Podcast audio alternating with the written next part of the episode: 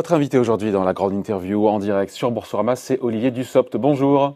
Bonjour. Merci d'être là avec nous, secrétaire d'État en charge de la fonction publique. Vous avez regardé, j'imagine, comme les 36 millions de Français, euh, l'allocution d'hier soir euh, du président qui annonçait donc cette fin progressive, euh, cette levée progressive du confinement à partir du 11 mai. Sauf que ce matin, on a Christophe Castaner qui nous dit en gros que cette date du 11 mai n'est pas un objectif. Enfin, c'est un objectif, mais pas une certitude.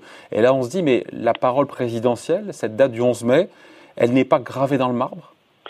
C'est une évidence pourtant, et le président de la République a été très clair. Il a dit qu'il fallait maintenir les, mesures de strict confinement jusqu'au moins au 11 mai, et que notre objectif était, à partir du 11 mai, de pouvoir euh, à la fois euh, faire euh, redémarrer la vie économique et, sociale, faire redémarrer aussi l'enseignement, notamment dans, dans, les écoles, pour terminer l'année scolaire.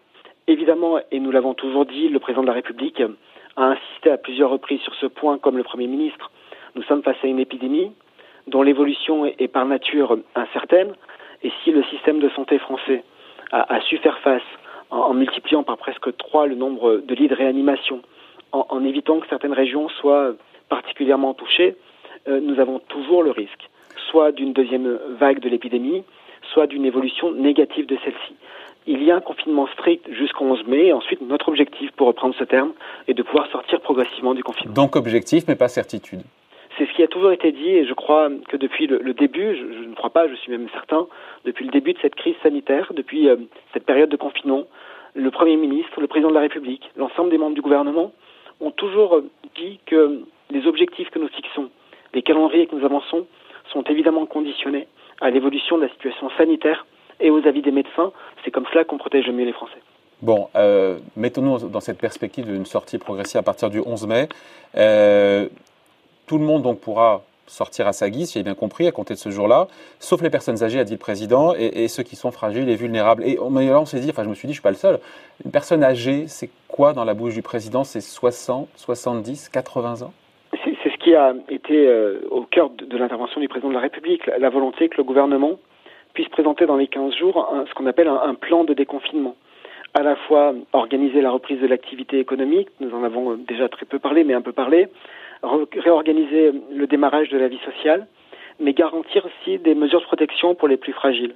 Les plus fragiles ne sont pas définis que par leur âge, ils sont aussi définis par euh, euh, leurs conditions, tout simplement leur vulnérabilité, euh, le fait de souffrir de telle ou telle pathologie. Par exemple, nous avons une liste de pathologies arrêtée par le Haut Conseil de la santé publique. Cette liste a justifié que les agents publics qui en, souffrent soient immédiatement placés soit en télétravail, soit en autorisation spéciale d'absence pour qu'ils ne soient pas exposés. en, l'absence de maladies chroniques, en l'absence de maladies chroniques, encore une fois, une personne âgée, c'est quoi? 60, 70, 80 On ne le sait pas pour l'instant, c'est pas défini. vous me pardonnez, mais je pense que dans une période comme celle que nous vivons, il est important que chacun reste concentré sur son champ de compétences le ministère de la Santé et des Solidarités sur les sujets médicaux, sur les sujets sanitaires, sur les sujets de prévention médicale et sanitaire, doit arrêter, comme il a déjà arrêté des décisions, doit arrêter certaines décisions, des propositions pour accompagner la sortie du confinement. La pire des choses dans une période comme celle que nous vivons, c'est de créer de la confusion. Donc laissons le temps au temps. Nous avons 15 jours, l'ensemble du gouvernement, pour arrêter les modalités de sortie du confinement dans cette hypothèse du 11 mai qui est notre objectif.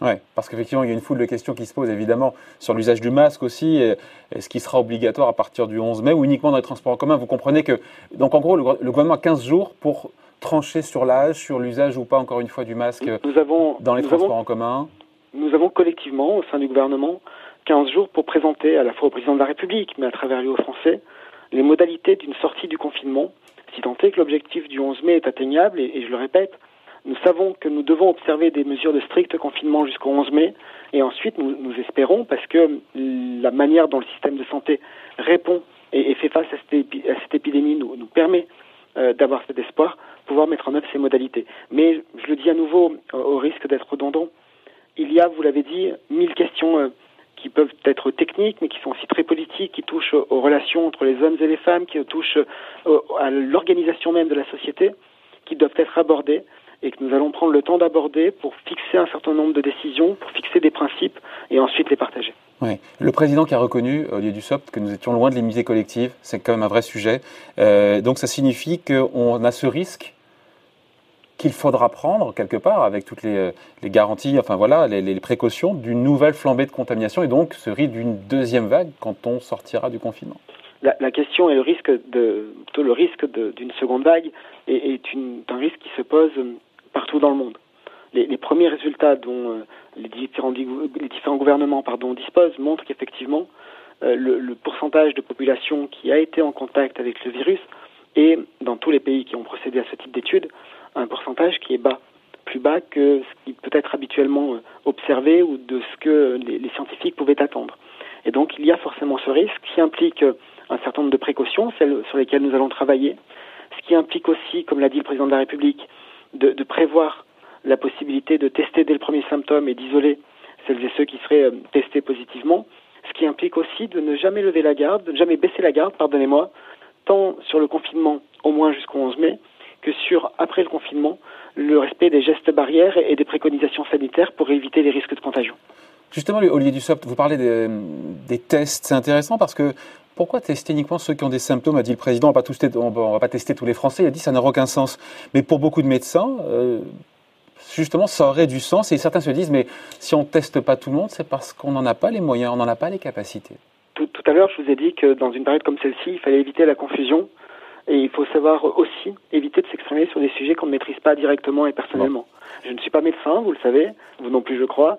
Il y a des avis médicaux, des décisions et des orientations qui sont arrêtées par le président de la République et le Premier ministre en fonction des avis médicaux et du conseil scientifique. Et comme euh, membre du gouvernement, et je pense que cela vaudrait pour tous les responsables politiques, ce sont à ces avis que je me range et ces préconisations que je respecte. Sur les aides aux entreprises, là on est dans le champ, votre champ de compétences, euh, elles seront prolongées, renforcées, nous dit le président.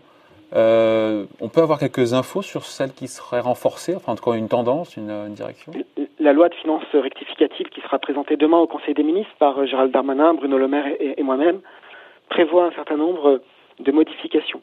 Faire en sorte de prolonger les aides, je pense notamment au Fonds de solidarité, je pense euh, au prolongement des, des dispositions qui permettent le report des échéances fiscales et sociales, le président de la République a aussi ouvert le champ à un certain nombre de dispositifs d'exonération ou d'annulation. Ça, c'est hyper intéressant.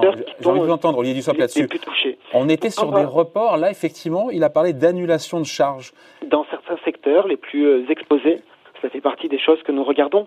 Mais vous m'avez demandé d'illustrer la question du, renforcement des dispositifs de soutien aux entreprises. Le fonds de solidarité qui permet d'aider les, indépendants à hauteur de, de 1500 euros par mois dans des conditions euh, techniques extrêmement simples gérées par euh, la Direction générale des finances publiques. Ce fonds de solidarité qui était doté euh, initialement dans la première loi de finances rectificative d'un milliard et demi d'euros va être doté de 7 milliards d'euros. Le, fait que nous puissions renforcer les aides, c'est aussi faire en sorte que les budgets consacrés au, chômage partiel puissent passer dans la première loi de finances rectificative de 5,5 milliards d'euros à 16 milliards d'euros au total par euh, l'ajout de 10 milliards 5 à l'occasion de l'examen de la Le Maire a parlé de 24 milliards d'euros de coûts. Oui, en tenant compte euh, du total des engagements de l'État et l'UNEDIC. Ok. Oui, pour prendre en compte l'UNEDIC aussi. Ok, donc ça c'est pour le renforcement. Et pour la question des, annulations de, charges, encore une fois, de charges euh, sociales ou, fiscales, ça sera quoi Sectoriel, au cas par cas, en fonction de la taille de l'entreprise Le président de la République a tracé une piste et il a évoqué les secteurs les plus touchés, notamment dans le secteur de la restauration et, de l'hôtellerie. C'est aussi à, l'aune des résultats économiques, de la situation euh, euh, des entreprises, de ce qui va être constaté par les services de l'État, que ces décisions seront euh, arrêtées. Il y a aujourd'hui des dispositifs de report de charge. Au cas par cas, lorsque la situation justifie, la possibilité d'exonération, d'annulation est déjà ouverte par le droit commun. Le président de la République souhaite qu'il y ait un effort particulier sur des aspects sectoriels. C'est ce à quoi nous travaillons avec l'ensemble des services des ministères économiques et financiers pour trouver euh, à la fois la bonne le bon calibrage et surtout apporter la bonne réponse pour euh, permettre à notre, économie de passer cette euh, difficulté, ce, cap d'un confinement, confinement qui est long et qui se traduit par un, arrêt de très grande partie de, de, de pans entiers du secteur économique. Sur les modalités justement de ces annulations de charges, on en saura plus quand selon vous? Très rapidement, mais il faut aussi laisser à nos services et à nous-mêmes le temps de travailler pour fixer les bonnes modalités. Un certain nombre des annonces que nous évoquons ont été euh, faites hier soir, arbitrées dans la journée d'hier, et nécessitent évidemment un travail technique euh, qui euh, permet d'annoncer les choses lorsqu'elles sont posées, réglées et, opérationnel pour les principaux intéressés, c'est-à-dire les entreprises. Un petit mot de la, de la fraude au chômage partiel, on l'évoquait juste avant avec euh, l'OFCE. Euh, le gouvernement met en garde, on l'a vu ce week-end, contre de possibles abus. Ça va très mal se passer euh, pour les entreprises concernées, a dit votre collègue Agnès Pannier-Runacher à Bercy.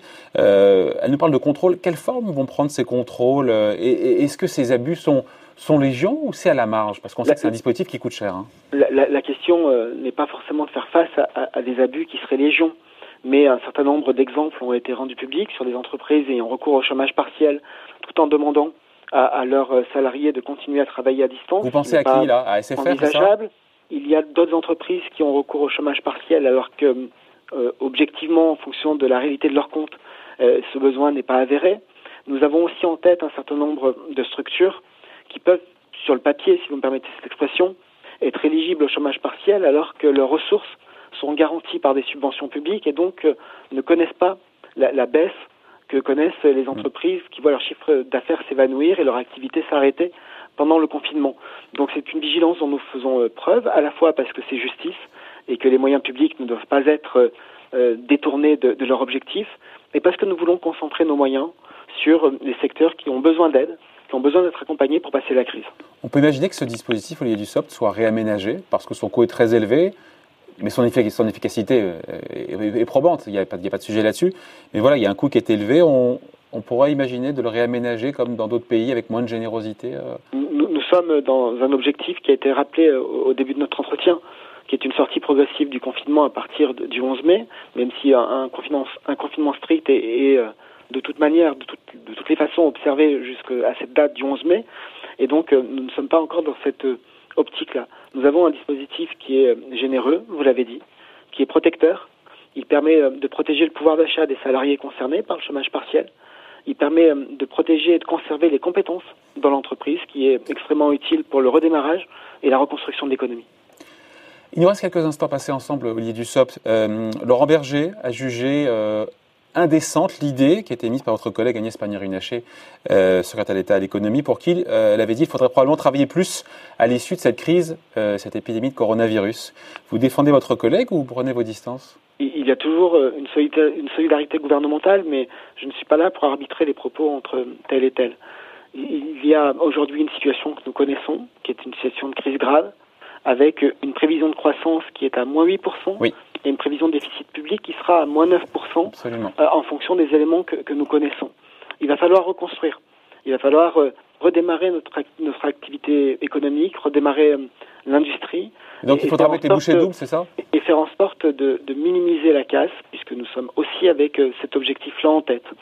Est-ce qu'il est, aujourd'hui le moment d'imaginer, comme l'a exprimé le, le, président du MEDEF, de revenir sur tel ou tel euh, acquis de telle ou telle disposition, je ne crois pas.